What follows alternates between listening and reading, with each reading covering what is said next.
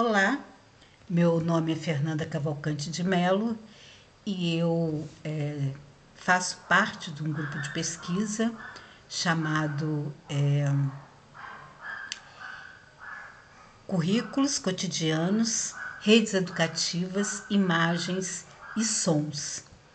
E, e esse grupo de pesquisa, ele é da linha do cotidiano e, naturalmente, ele trabalha com as questões dos sons, com as questões das imagens e as questões das redes educativas que nos formam, na formação de currículos, na criação de currículos, cotidianamente, então a partir do cotidiano. E uma dessas pesquisas, né, então tudo que ocorre no cotidiano é material para nossa pesquisa. E o podcast é um deles, né? O podcast é uma potência à criação de redes de afeto. Isso eu tenho desenvolvido na minha pesquisa, junto à orientadora Nilda Alves e os demais colegas, porque a nossa pesquisa é uma pesquisa bastante coletiva.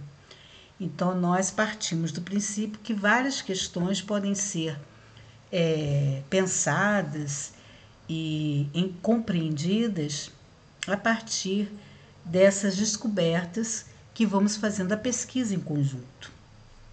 Então, é, nós pesquisamos, na verdade, o som, as imagens, as redes educativas. Então, o podcast, por exemplo, é uma ferramenta, é, um artefato que nós podemos transformar no artefato curricular para criar currículos que não sejam hegemônicos e que possam respeitar as, as redes, né? a formação de cada pessoa. Porque a gente percebe que cada pessoa é uma infinidade de redes. Ela pode ser formada por práticas educativas de vivências, é, de mídias, de vivência das artes, de vivência das cidades, de vivência da, dos movimentos sociais e, e, muitas outras articulações que nós vamos fazendo no, no viver e que vamos aprendendo né, com essas redes. Durante a pandemia, nós tivemos, é, pensamos de que forma nós podemos nos comunicar com outros professores, com os estudantes, com outros pesquisadores.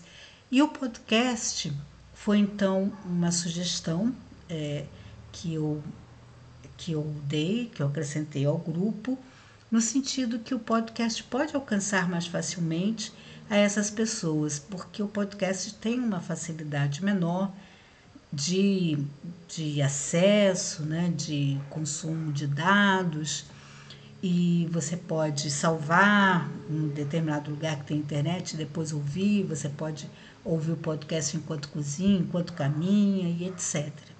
Então o podcast ele surgiu como uma possibilidade de nos encontrarmos e mantermos os nossos afetos e também a nossa pesquisa. Então, mesmo nesses dois anos que estivemos isolados, não indo né, a, ao, aos, ao campus de pesquisa, é, que eu esqueci de dizer, é da UERJ, né, a Faculdade de Educação da UERJ, e também a Faculdade de Educação é, da FFP, que é do campus de São Gonçalo. Então, na nossa pesquisa, nós é, pensamos o sentimento do mundo, nós estávamos sentindo isolados, né? Ir sempre além do já sabido, o que, que a gente pode fazer para além do que está acontecendo, criar novos personagens conceituais que é o que o Deleuze chama daquele intercessor que vai nos fazer pensar sobre ah, as coisas que são importantes né, para a realização da vida, narrar a vida e literaturalizar a ciência, que é uma prática do, dos podcasts, né, criar, poder fazer narrativas sonoras, o Exafêmina, que é a presença feminina majoritária, e a circulação dos conhecimentos e significações como necessidade. para a pesquisa. Então, o podcast ele cumpre todos esses papéis, que são os próprios movimentos que nós defendemos na pesquisa.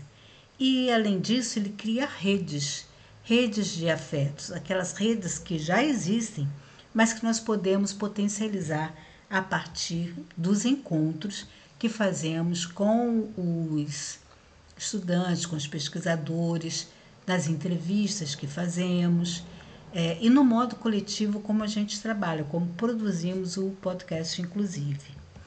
É, os resultados é que nós começamos a criar, experimentar né, no nosso laboratório várias maneiras de apresentar o podcast. Então, a gente faz entrevista, é, cenas ficcionais, é, que são narrativas, pequenas narrativas, narrativas sonoras, é, leituras de poema, de, de textos ficcionais ou não.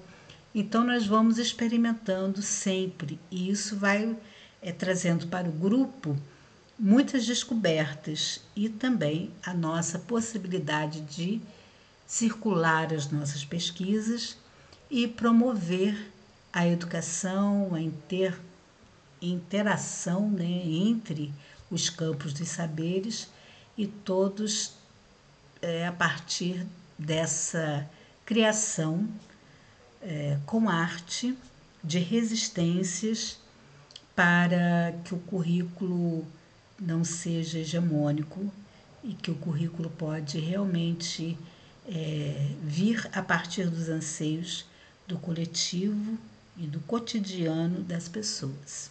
Muito obrigada.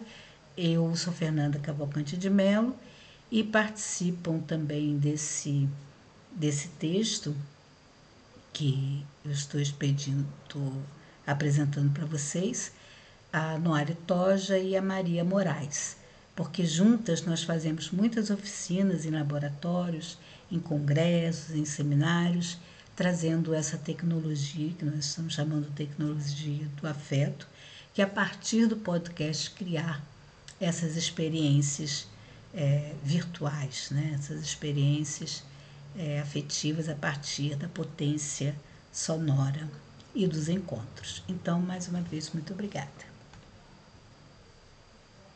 E parabéns aos outros grupos e demais apresentadores.